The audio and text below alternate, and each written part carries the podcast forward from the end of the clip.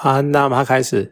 呃，今天要来讲一部电影。那这部电影呢，叫做《午后弥撒》。其实我当初是看到先看到预告，那看到预告的时候，我就对这部片产生一个非常浓厚的兴趣，就是因为它里面有一句话。就直接带出来，因为你一开始就看到一对呃两对夫妻，然后坐在一个小圆桌里面，坐在一个小圆桌，然后两个在对谈。那感觉一开始气氛好像是蛮平静的，但是他们开始讲着讲着，突然的某个女性就开始讲出了一句话，就是我为什么想了解你的儿子？因为他杀了我的儿子。看到这边我就觉得哇塞，这是不知道发生了什么事情，然后就觉得非常的。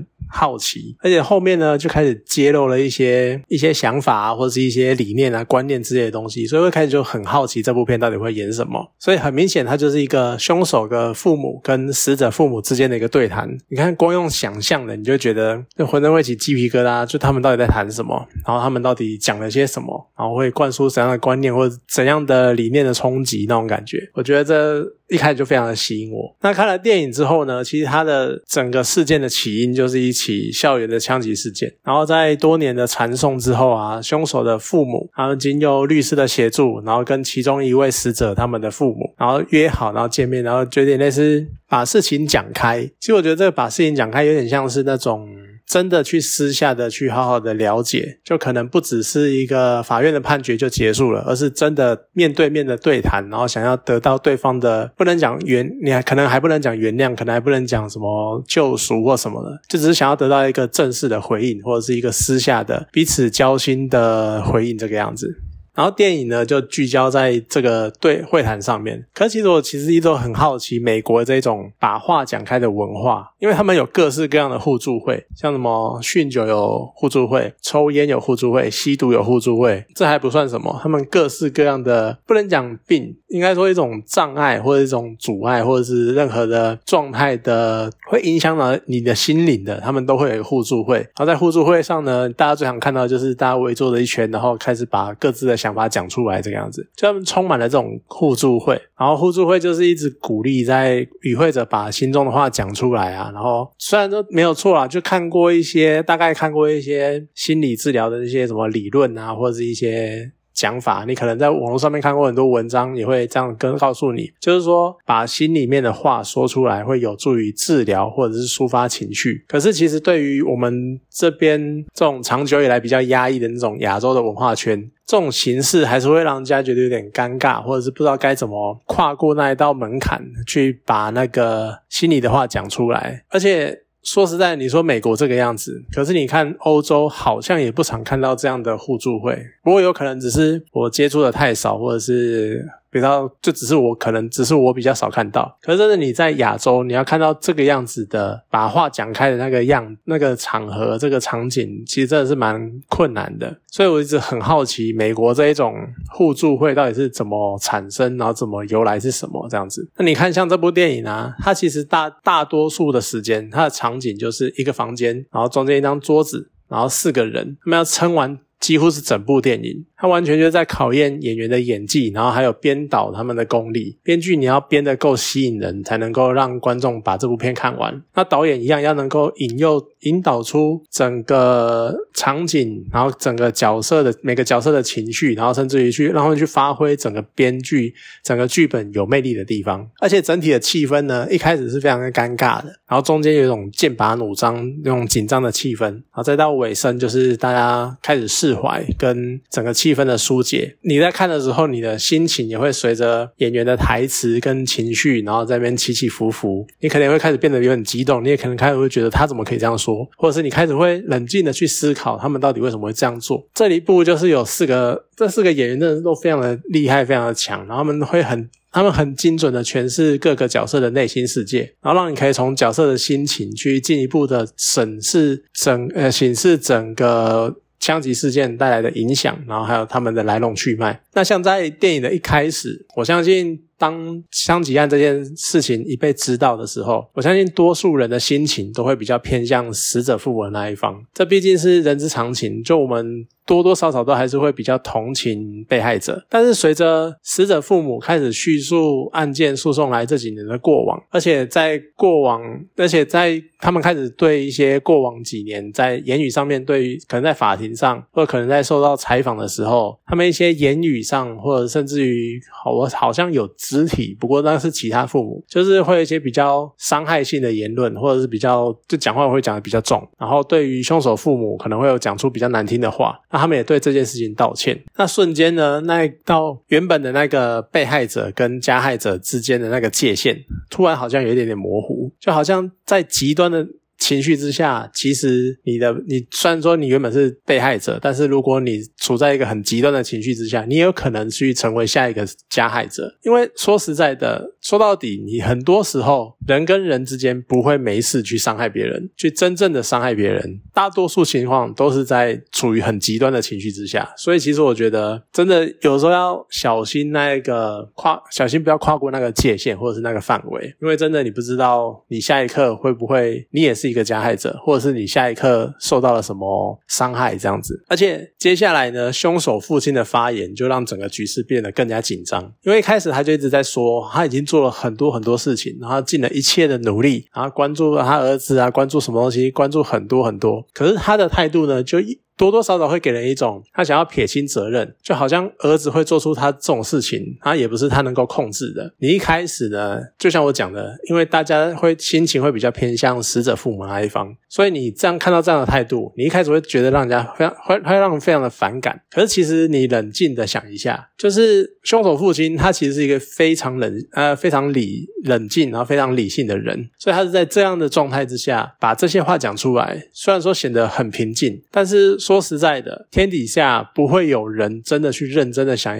养鸭养出一个校园枪击杀人犯。那他是真的，至少在电影里面，我相信他也是要这样呈现的。就他凭着良心，然后说他已经尽自己所有的可能，就尽自己所有的能力，去尽可能的陪伴孩子的成长。这个时候，你两个，你你说他真的，他就是他已经不知道他到底还能够做什么，因为他已经做了一切他认为他可以做到的事情了。那当然，一定会有看过的，看完。的人，他们还是会觉得说，他就是在卸责，他就是逃避责任。他就是不负责任的父亲，不负责任的母亲，然后把孩子丢在一边不管了这个样子。可是，请你仔细去想一下，当社会上发生这样的事情的时候，我们永远都会有一批人在那边说：“你可以做的更多，你应该要做的更多，去回避、去避免这些事情。”可是，从来没有任何人说清楚，真的到底什么叫做更多？这个更多到底应该是多少？孩子的父亲他可能已经说：“呃，我每天已经花八个小时在顾孩子的功课，或者是顾他的。”人生的成长，可是我还是要上班啊。那难道你要说，那或者是甚至于夸张一点，我下班就是回家，然后看着孩子，然后在他在他。就是看着他成长，然后陪伴着他，然后直到他上床睡觉，然后第二天早上载他去上课，然后什么什么，然后我去上班这样子，这样还不够吗？然后可能就又还还会再讲说，你可以再做的更多啊，整天陪他，可是这样就变成恐怖父亲啊，恐怖母亲啊，就整天跟着，怎么可能呢？所以你永远很难说出，就我们很多人都很直接讲说，你可以做的更多，但是你真的说所谓什么叫做所谓的更多，你却完全说不出来。毕竟我好像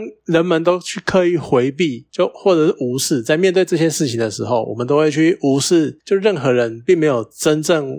有办法去控制另外一个人，他到底会做出什么事情？我们并没有办法去控制任何一个有思维能力的人，然后去做出他们想做的事情，或者是会做的事情，因为他们总能够抓到你看不到的时候。你就算一天二十四小时盯着，他们也有只会想要逃离你，只会想要远离你。所以，我们并不可能真的完全去控制一个人，更何况控制一个人这个想法是非常危险，而且甚至于有点到不道德的程度的。然后，当死者父。父亲他哭喊那边讲说什么？你不了解我的儿子是怎么死的？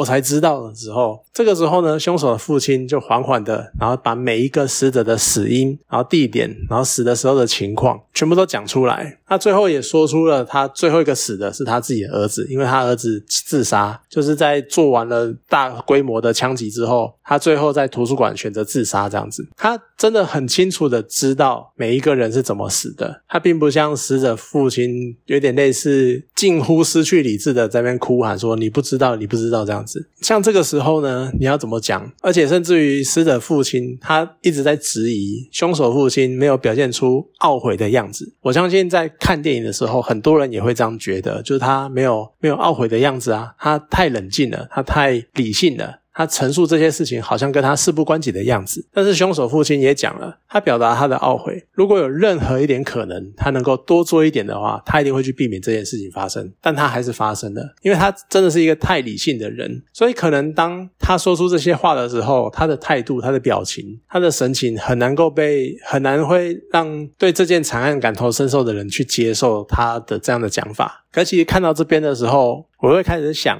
就我们像现在，我们会有一个思考的方向是。在针对一些案件或者是一些重大事件的时候，我们常常会下意识的认为，多多少少啦，大家多多少少都会，我们会都会认为说，被害人会有被害人该有的样子。那当然，我们近代呢也开始在反思，然后试图矫正这种刻板印象，就是我们不应该去期待被害人他们会有什么样子。譬如说，像之前可能比较红的，像小灯泡的妈妈这样子，然后我们会可能会期待说，呃，他应该哭喊啊，然后他应该整天哭闹啊，然后整天。泪流满面啊，整天很难过啊，然后甚至于是一蹶不振之类的。可是他太坚强，他太太有勇气，或者是太有思维思考去面对这一切。然后我们开始社会上就冒出另外一股声音，开始讲说他没有被害者该有的样子。可是其实这应该是被避免的、被消除的。应该说我们。应该去尊重每一个被害人，他们去如何去面对他们的心境。好，那如果我们要试图去矫正或者去扭转这种刻板印象的话，那我们是不是应该也开始思考？难道加害者就应该要有加害者的样子吗？所谓的道歉，所谓的懊悔，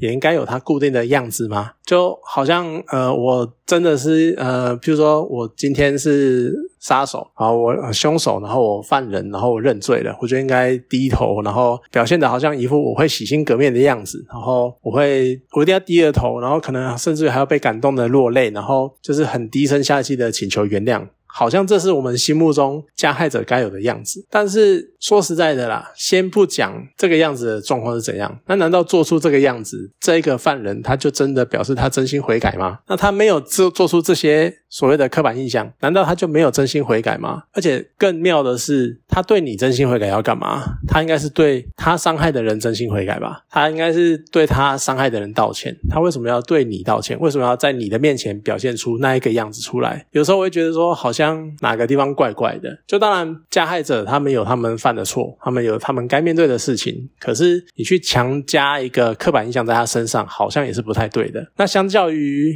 凶手父亲的那种过度理性的那个样子，凶手母亲的言谈就。比较像是能够让整个会谈继续前进的，要不然如果只有凶手父亲的话，搞不好早就整个人翻桌，那就可能对方就已经翻桌，然后不爽的走掉了。那凶手母亲的一些言谈、一些说法，还有一些疑问或者是一些解释，是让整个会谈能够继续下去的主力吧？我觉得至少他有他的角度，然后来诉说孩子长大以来的一切事情。观众呢也可以看到，也可以了解到凶手父母亲的那种无力感，就他们。自认已经很尽可能的去照顾孩子，去陪伴孩子，但是孩子还是一点一滴的慢慢封闭自己的内心。那父母亲非常的着急，可是他们完全不知道该如何下手。我们已经尽可能的去陪伴他了，去尽可能去关怀他，关心他在干嘛。可是他就是不跟你讲，他就是封闭自己的内心，然后完全不跟你交，不跟你交流。更何况他们真的去找了心理援助好了，然后去比如带儿子去接受心理智商，去接受心理治疗，但是。关上心门的儿子，他们用各他甚至用各式各种的方法去回避父母的关心或深入的接触。像我们最常看到的最基本的，哈一回家就关上门，然后你问什么，我都跟你说没有啊，没事啊。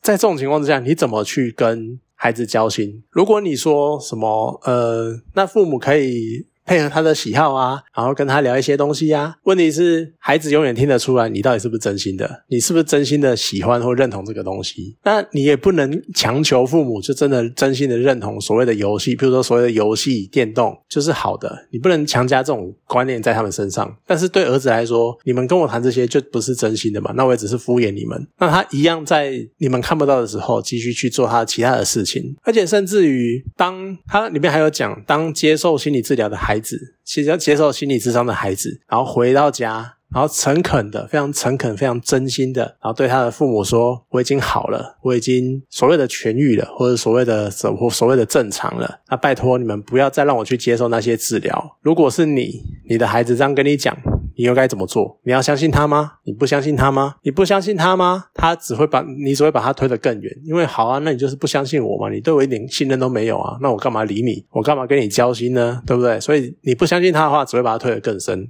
更远。”那你要相信他吗？电影里面的父母，他们就是相信了，所以不是不再去做心理智商了。但是结果是怎样，电影都已经告诉你了。所以这真的是很难去一个外人的角度，甚至于当局者都不一定能够解决的事情。你一个外人，怎么可能凭着两三句话说三道四，然后你就可以解决这个问题？那当然。所以事情就是已经发生了，那能够解决整件事情的，应该不能讲解决整件事情，应该说整件事情、整个事件、整个从枪击到后面的诉讼，然后到今天两对夫妻坐下来谈，最主要就是要一个。交流或者是一个回应，一个对谈，那能够解开最后这一种很尴尬，或者是两个家庭破碎家庭，让两个破碎家庭能够不能说完整，但是说能够继续走下去、继续前进的关键，那终究是落在死者父母身上，尤其是死者母亲，她一开始就是各种抗拒、各种迟疑，就我应该去这边吗？我好像不太想这去这里。然后到了门口，他又是犹豫。然后呢，甚至于坐下来，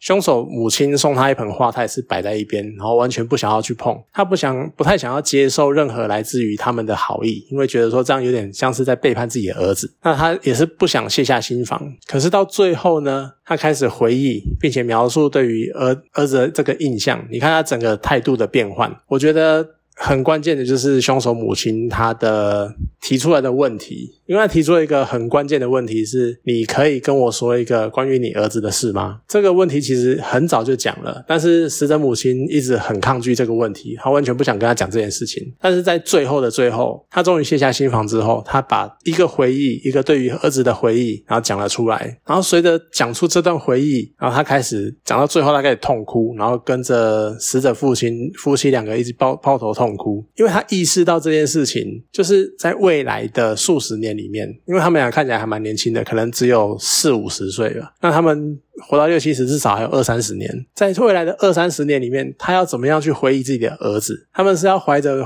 悲伤跟痛苦，然后不断的去回忆。儿子的惨死，还是要可能带着一点惆怅、一点点伤心、一点点遗憾，但是至少对于儿子的回忆是快乐的，是他小时候快乐，是他天真可爱的模样。就是你的话，你会选择用哪一种方式去回忆你的亲人、你的儿子？所以到这个时候呢，我觉得就已经点出了这部电影最重要的核心的观念。其实所谓的原谅，并不是要放过加害者，并不是要好像什么放过加害者、放过他、放过去无视他的作为去。无视他的对你造成的伤害。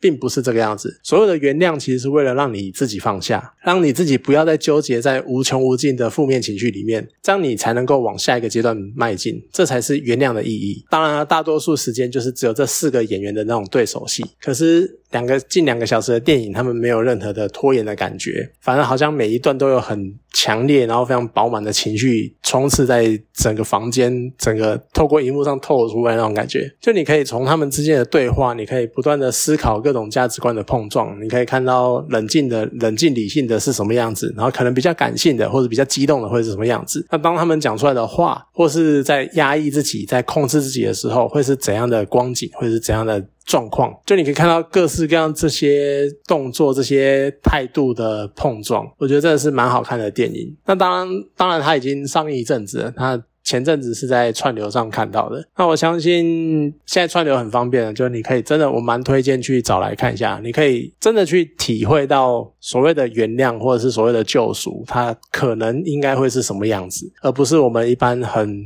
可能比较腐烂的讲说什么啊，就是要放下，就是什么你不知道什么叫做放下。说原谅是放下，到底是放下什么？你可能不知道，但是看完这部电影之后，你可能会有更深、更更深一层的感感触。好了，那今天这部电影呢，就讲到这边。好，谢谢大家。